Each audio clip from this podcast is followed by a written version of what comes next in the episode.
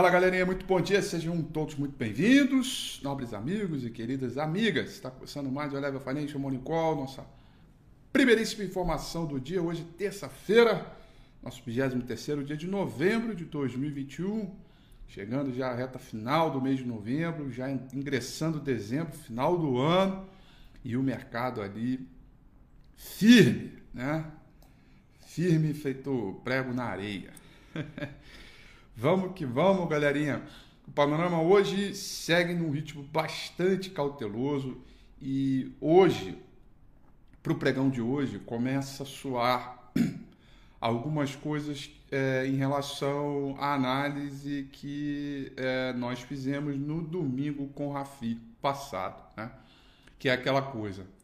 O, no domingo, bem resumidamente, né, no domingo com o Rafi passado, eu trouxe a análise que o que trouxe a gente até os 102, 103 mil pontos foram basicamente as nossas questões locais, né? de economia, de PEC, furada do teto, e medidas populistas, e auxílio emergencial, desordem das contas públicas, irresponsabilidade fiscal, né? e uma série de coisas. E o que eu disse são fatos, né? não estou aqui inventando coisas, são coisas que estão trazendo a realidade. E aí no domingo o Afio disse: olha, pode perder os 100 mil pontos? Pode. Para isso, lá fora agora tem que começar a complicar as coisas, né? Ou seja, o que trouxe a gente de 131 até 100 mil, 102, 103 foram nós. Nós por nós mesmos, por quanto lá fora se manteve bem firme.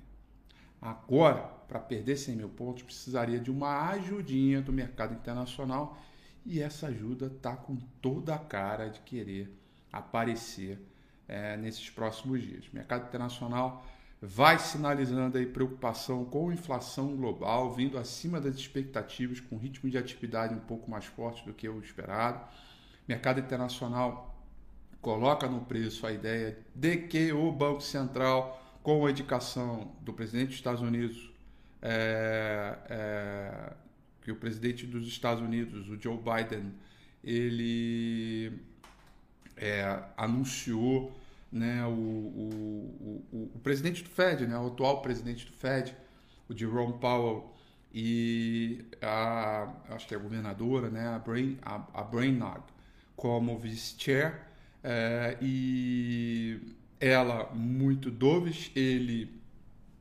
menos doves que ela, digamos assim, mas o, o ponto é que a gente tem que aí é, neutralizar todos esses movimentos. O Ibovespa, o mercado brasileiro. Perdão, só um minutinho. Desculpa para tomar um cafezinho. Vamos lá. É, o mercado brasileiro continua passando por uma reprecificação é, de ativos, não para esse ano, porque já tem um crescimento contratado, mas para o ano que vem. E, bom, quem souber exatamente quais são, quais são as variáveis, né? taxa de juros, inflação e PIB do ano que vem, certamente deverá ter uma ideia aí de como deverá é, ser o Ibovespa e o comportamento dele. Tá? Com isso, mercado Ásia-Pacífico com comportamento misto nessa madrugada Tóquio fechou em leve alta de 0,09%, Hong Kong em queda de 1,20% e o principal índice na China, o Shanghai Composite, fechou em queda de zero, em alta, perdão, de 0,20%.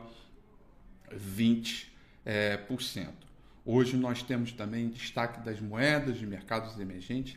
A lira, lira turca, despencou mais de 7% e vai liderando as perdas a perda, né, entre as perdas entre as moedas emergentes depois do próprio presidente turco, né, o Erdogan, voltar a defender uma política é, monetária ainda mais frouxa. Vale lembrar que a Turquia, ao contrário de, da grande maioria dos países emergentes, é, a Turquia está é, reduzindo o seu juro, forçando o mercado para baixo. E aí, meu amigo, é o, é o contrário do carry trade lá, né? E aí desvaloriza a moeda pra caramba, é, como a gente já vem é, sinalizando, tá? Uh, o petróleo vai caindo, tá? Uh, petróleo cai com países dos Estados Unidos e a Índia procurando liderar, é, liberar, perdão, as suas reservas estratégicas. Petróleo Brent vai cair no 0,70. Petróleo WTI é, cai 1,15%. Há um certo ritmo de cautela no mercado americano nesse momento. O S&P 500 cai 0,10%.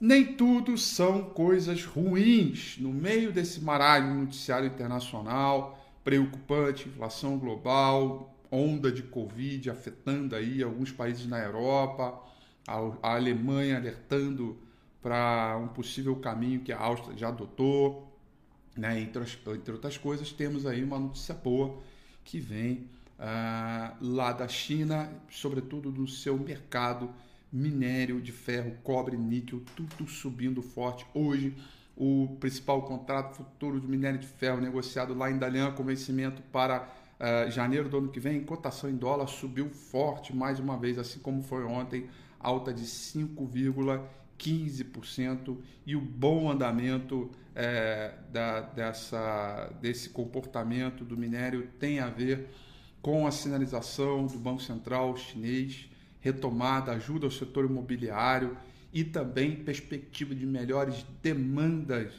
é, para o final do ano, margens líquidas melhorando, isso permitiu com que novos contratos de compra desse, desses, é, desses metais pudessem ser feitos.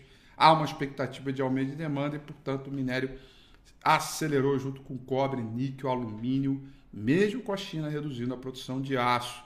É, lembrando que o minério de ferro é, é, atingiu seu menor nível em 18 meses. Tá? Neste sentido, é bom, então, é, imediatamente, galerinha, entendam e entendam de uma vez por todas que a Vale se torna uma verdadeira pechincha para esse universo. Porque se as coisas complicarem aqui no Brasil, a Vale é uma salvação de defesa para esse movimento. Né? Na dúvida, Vale. Tá? É, tá aí um, algo extremamente importante, faz parte do meu portfólio aqui e acho que vocês deveriam considerar isso e aproveitar que ela está aí, né? Recado a gente dá uma vez só e para um bom entendedor, só um pingo é o suficiente, tá? Europa trabalhando no terreno negativo nesse momento, tá? Londres caindo 0,08, Paris caindo 0,55, Frankfurt na Alemanha caindo 1,02%, tá? Para esta terça-feira nós temos dados de PMI na agenda de hoje tá? PMI de manufatura, serviço composto, tá? Dado previsto para sair aí 15 para o meio-dia de hoje. É, também temos dados de PMI na Europa que já saíram e até surpreenderam as expectativas, tá? Temos aí um bom caminhamento, é, um bom andamento desse noticiário, embora eu venho dizendo já há alguns dias, é isso, isso eu não disse no domingo com a Rafi, mas venho colocando algumas alguns posicionamentos, né, que é, é, é, é, é dizer para você o seguinte, que neste, nestas condições que aqui está, né, é, é de mercado, todo noticiário que é extremamente positivo para a economia americana pode repercutir mal no preço, porque isso pode fazer com que o, o, o Fed acelere o seu programa de redução uh, de estímulo, né, de compra de títulos e também comece a mirar um aumento uh, de juro, tá? Isso é o que a gente pode aí é, é tratar é, sem sombra de dúvida, tá? A agenda só tem essa, então certamente por aqui nós vamos acompanhar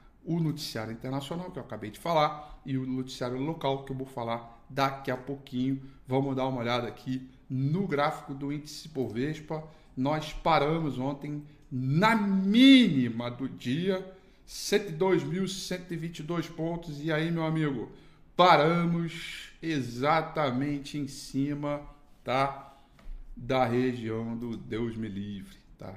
É uma região para lá de delicada. E deixa eu dizer uma coisa aqui, categoricamente. inevitável, inevitável que o mercado vá lá visitar ao menos os 99.200,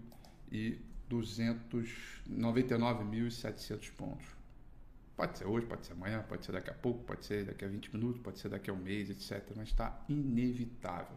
Por conta do gráfico semanal. Tá?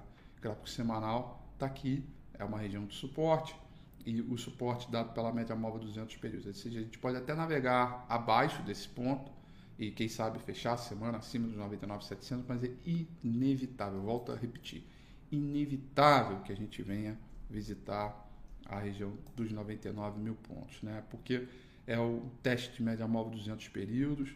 Essa zona do Deus me livre é uma perda de suporte importante, como a gente já teve uma região de Deus me livre lá em cima, que foi nos 114.800 pontos, que perdeu a bagaça e o mercado entrou em tendência de baixa. Antiga região que antes era suporte virou resistência no dia 18 de outubro para depois zigue-zaguear para baixo novamente para cima é repique, para baixo a tendência de continua ainda reprecificando os ativos e títulos de mercado.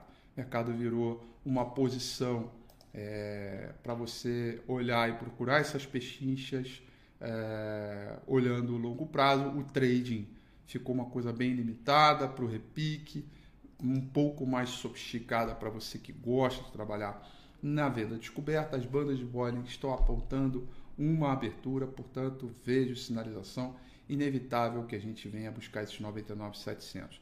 Lembrando que, sob a ótica do gráfico semanal, tem espaço livre até os 93 mil pontos, podendo aí ter os seus enroscos é, pelo caminho, né?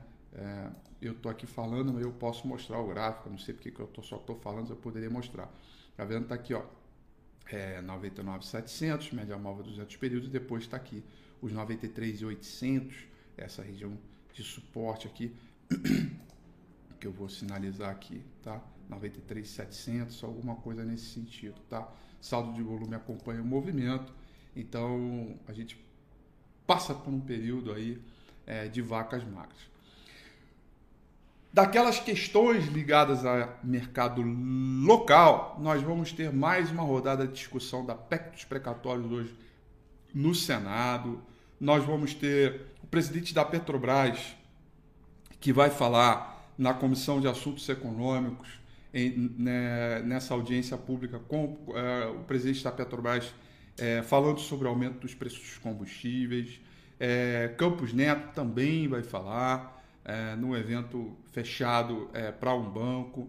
É, nós vamos ter aí fala do presidente, do, do, do ministro Guedes, Uh, e toda a discussão do aspectos precatórios, onde a gente fica ali é, no entendimento de como é que vão acertar esses ponteiros.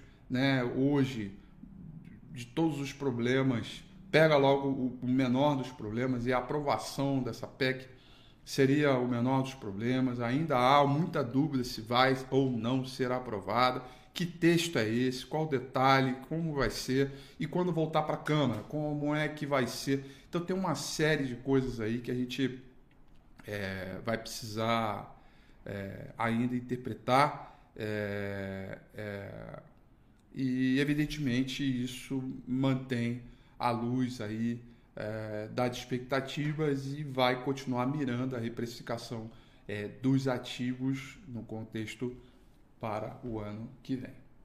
Tá bom, galerinha? No mais, quero desejar a vocês aí uma excelente terça-feira, bons negócios, tudo de bom, muita atenção, cuidado, ajuste de posição, tudo aquilo que eu já venho falando o tempo inteiro.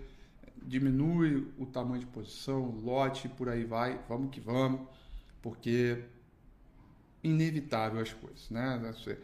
Lá fora está um pouquinho ruim, né? Então, para que a coisa por aqui melhore, precisa de alguma coisa vindo de Brasília, porque o mercado está operando política. Tá bom? Beijo para vocês. Até amanhã, 8h35. Tchau.